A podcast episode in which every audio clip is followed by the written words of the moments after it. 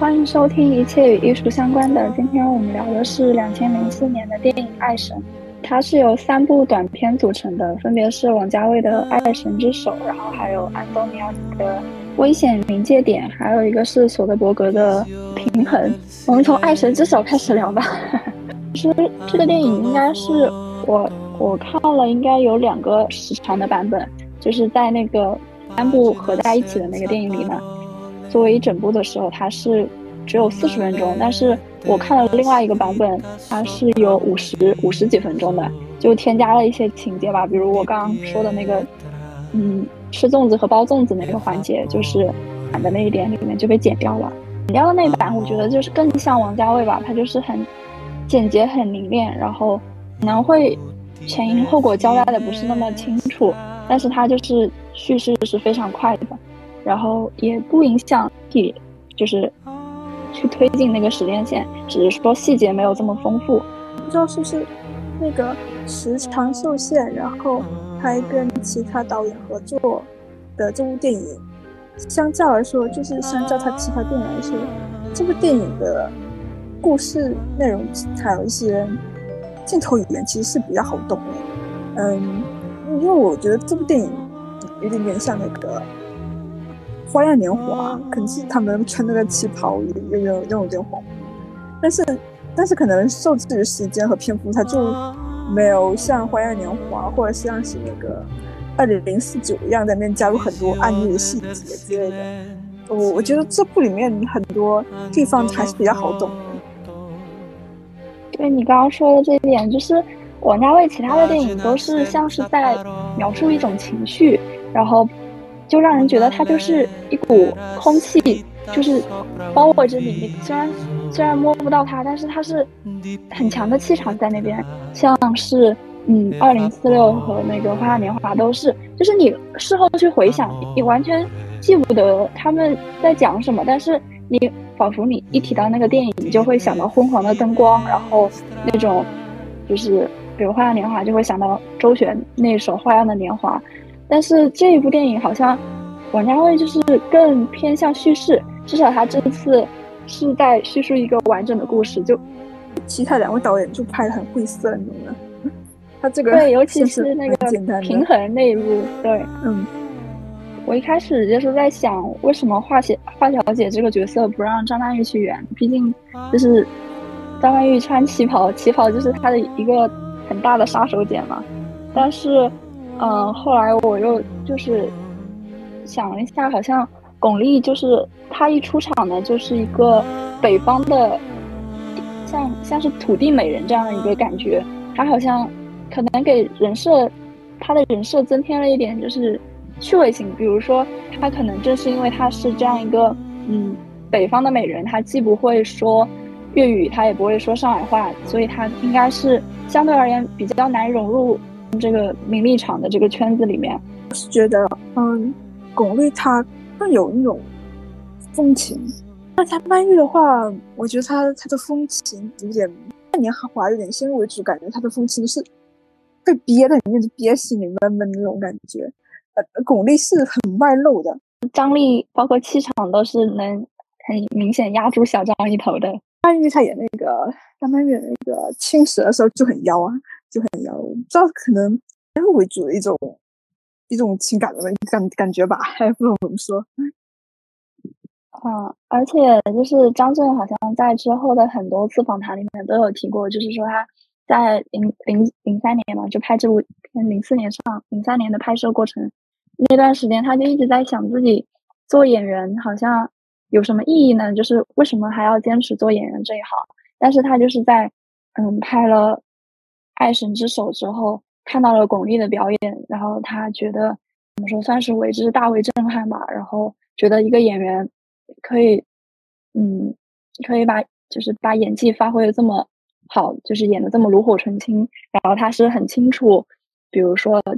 摄影机会拍到哪里，然后他要给到一个什么样的情绪。包括巩俐其实很很真的很会演那种就是心高气傲的女人的那种落魄。因为一开始我看的时候，其实觉得有点像，就跟上一跟之前我们看那个大红灯笼高高挂有点联动吧，就是可能算凤莲终于跑出了陈家，跑出来，跑出来做交际花，做花蝴蝶的故事。哎，还有一个点，我觉得巩俐她，我觉得她母母性光辉特别强。我是不是说那种很慈爱的感觉？就好像她就像一个，呃，像那种土地女神。嗯，对，她就像引导张震这个角色，然后从一个男孩成为男人的一个女性领导者形象，很像那个西西里的《美丽传说》那个莫妮卡贝鲁奇那个贝鲁奇男孩哦，说因为 因为这个极极具风情的女人而变得成熟。我看这部电影的时候也很带入那个西西里的《美丽传说》那种感觉，就是有一幕那个裁缝当中那个角色在雨天拿着衣服去找他，在那个很破烂的一个小出租屋里，发现那个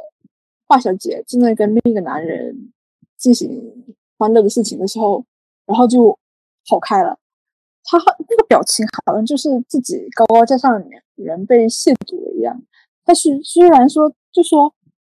他们两个好像没有发生过性关系，是吧？好像没有发生过性关系。虽然有很多嗯动作那种很有性意味的动作，但是其实是没有任何性关系动作。然后这也是他们本片就是说这个裁缝第一次撞见，就是一个正面的撞见他做的事情，像幻灭有点，嗯，就是他心中那个母亲那个形象，那个陨落。然后对，就这样破开破灭开来。对，然后那一场戏不是窗外就是雨下非常大吗？应该也是一个电影里面的常见手法了，就是以那个雨下的大来表现主人内心的那种，也是大声哭泣。联想到这部电影的片名叫《爱神》嘛，然后爱神其实是指那个丘比特，丘比特他的母亲是维纳斯嘛。但是他的父亲就是一直都是一个谜团。人家说他的父亲其实是那个战神马尔斯，然后这其中其实是牵扯到一段比较狗血的故事了。嗯，就说 宙斯他有个儿子，长得特别丑陋，然后叫福尔甘。但这个福尔甘他有个非常灵巧的手，他是可以就是打造出很厉害的武器，然后很厉害的道具之类的。但是。他不是在那个奥林匹斯山上，他觉得很不服气，他觉得自己是宙斯儿子，自己又这么厉害，但是因为自己长得丑，就不能成为奥林匹斯山上的主神，他就很不服气嘛。于是他就把一个打造了一个非常漂亮的椅子放到路旁，然后他的母亲朱诺，这个朱诺是宙斯的妻子，同时也是宙斯妹妹，他就走了过去，然后看到这把很漂亮椅子，就忍不住坐上去了，结果他就动弹不得。然后宙斯就过来，他就求那个福尔甘说：“你放开你的母亲吧。”但是我刚不愿意。然后宙斯就给他一个条件说：“嗯，我把这个世界上这个天地之间最美丽的女人，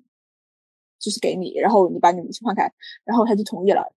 之后维纳斯这个大美女就嫁给了这个人。但是维纳斯她就很不服啊，她觉得自己那么漂亮，然后这个福尔甘配不上她，于是她就。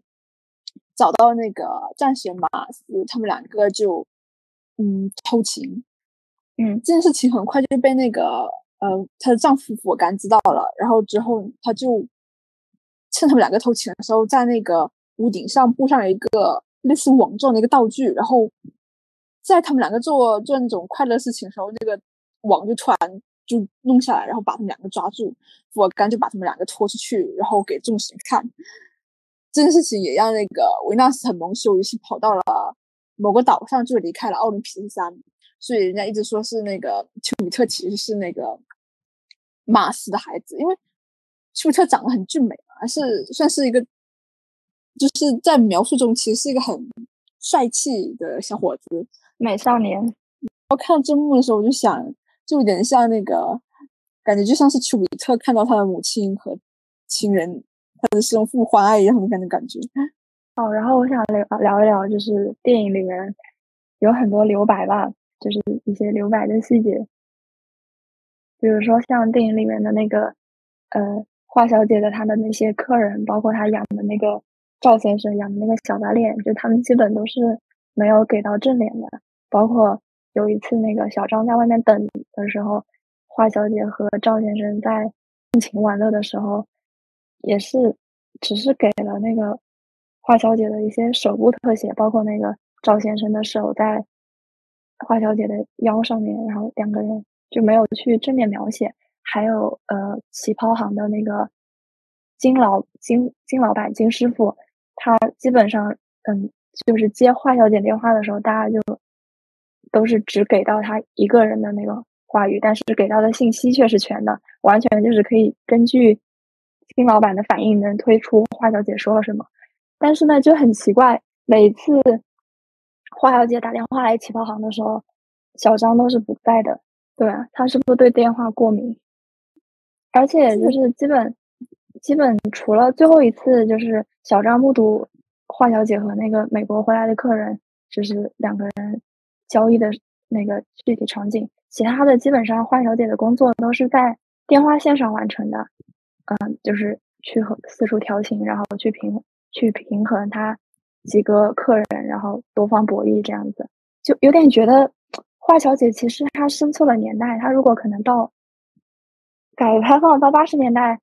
我们不是国家以前有一个职业叫接线员吗？这个接线员呢，他要求就是声音要好听，然后长得要漂亮。我觉得华小姐就完全可以担任接线员这个工作，然后也可以把大家都哄得服服帖帖的。小裁缝真的对那个华小姐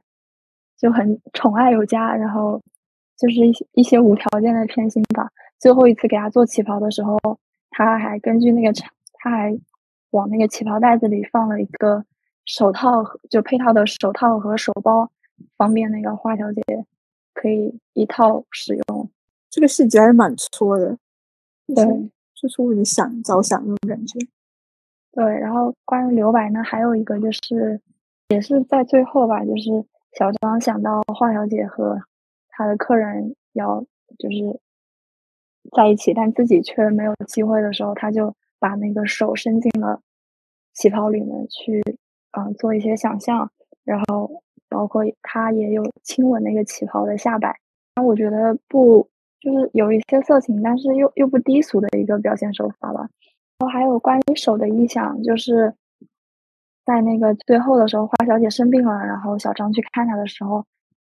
小张想要亲吻花小姐，但是花小姐那个手。就一开始先是捂住自己的嘴，然后最后发现捂不住之后，他要去捂小张的嘴，但是最后还是没有捂住，然后两个人就是